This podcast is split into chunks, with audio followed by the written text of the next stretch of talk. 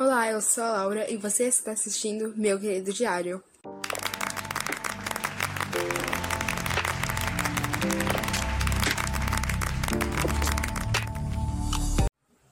Olá, sejam bem-vindos a mais um episódio.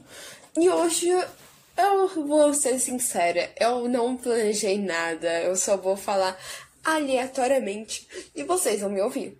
É isso aí. É por isso que eu faço esse podcast, para vocês me aguentarem. Se vocês não gostarem, saiam.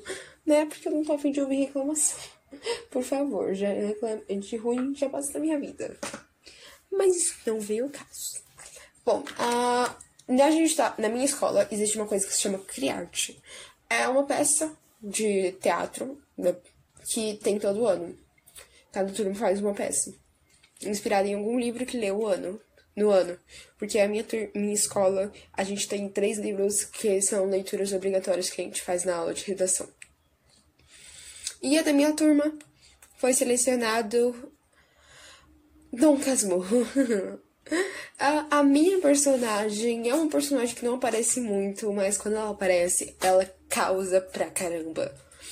Então eu amo ela, porque, tipo, ela é maravilhosa. Ela é aquela, tipo, ela não fala nada, ela só tem uma fala, mas a fala que ela faz, é, mas a fala que ela tem, ela causa pra caramba. Então tá, né, beleza. Uh, basicamente, é assim, eu vou dar um contexto para quem não conhece Dom Casmurro. Uh, que é de Machado de Assis.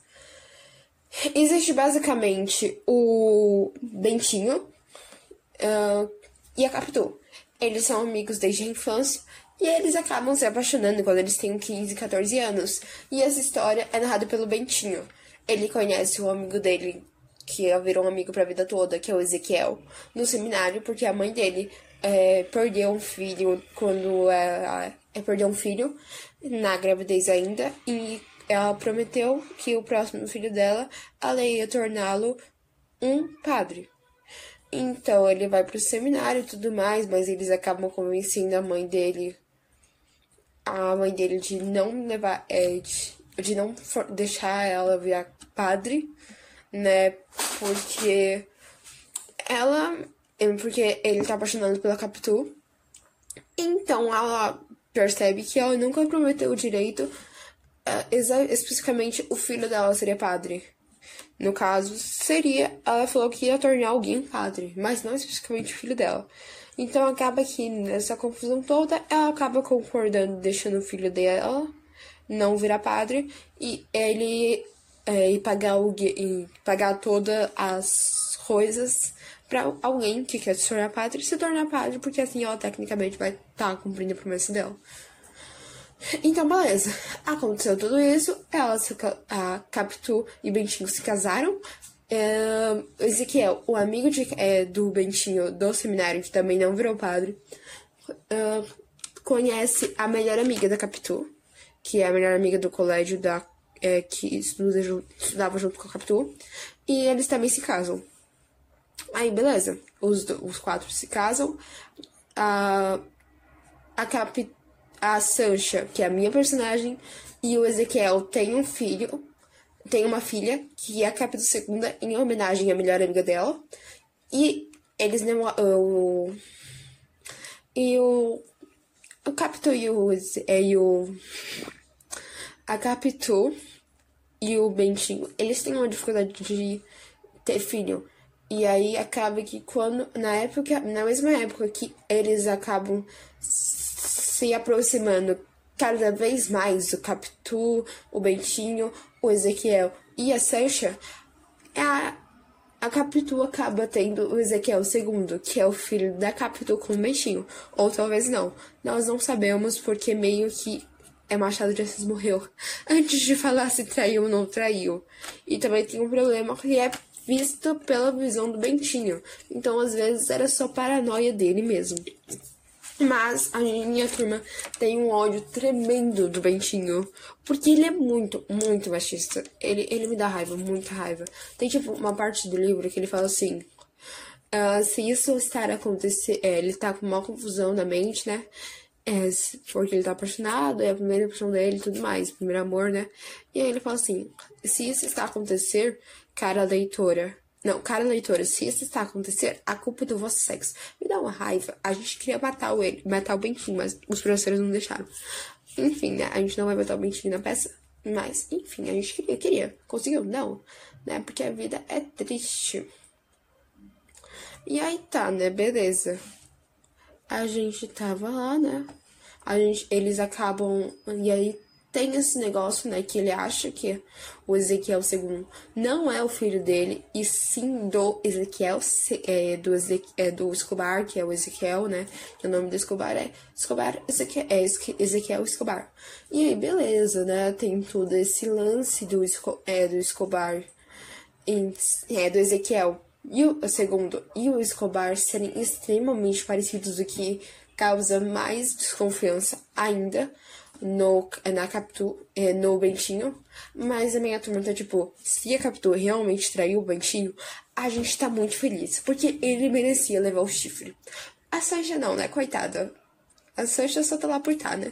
E aí, o Ezequiel II, ele tem uma mania quando ele era pequeno, quando ele era pequeno, quando ele é pequeno, ele tem uma ele cria uma mania de começar a imitar uh, de começar a imitar as outras pessoas.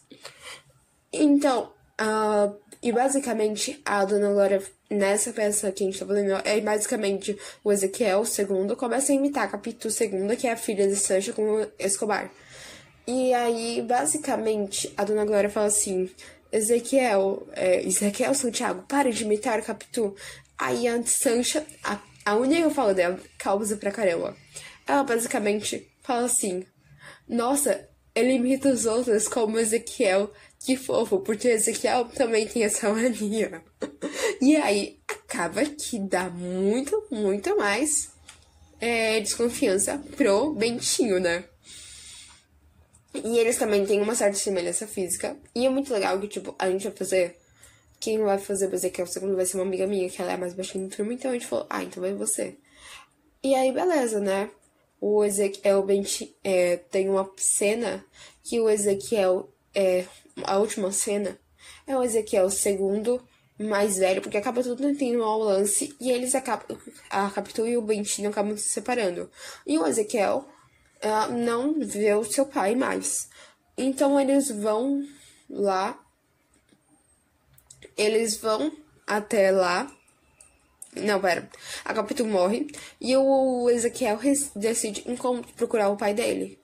E aí ele fala que a Capitu morreu, né? E aí, beleza. Ele cismou que, tipo, o pai do Ezequiel não é ele. É o. É o Ezequiel primeiro. Eu vou. Escobar. Tá, enfim, Ezequiel primeiro, Escobar é a mesma coisa. então, eles acabam nessa. E ele basicamente cismou. Ele tem uma hora que, quando ele é pequeno, ele fala assim: Eu não sou seu pai. E a criança fica: Oi. Eu tenho muita dor do Ezequiel dessa cena. Mas, e aí tem uma vez, né, quando ele vai visitar isso, ele fala assim, você parece o seu. Ele fica, tipo, várias vezes falando, meu Deus, ele parece muito o pai dele. E tudo mais. E tudo mais, né? Eles acabam fazendo. Acaba acontecendo muita coisa.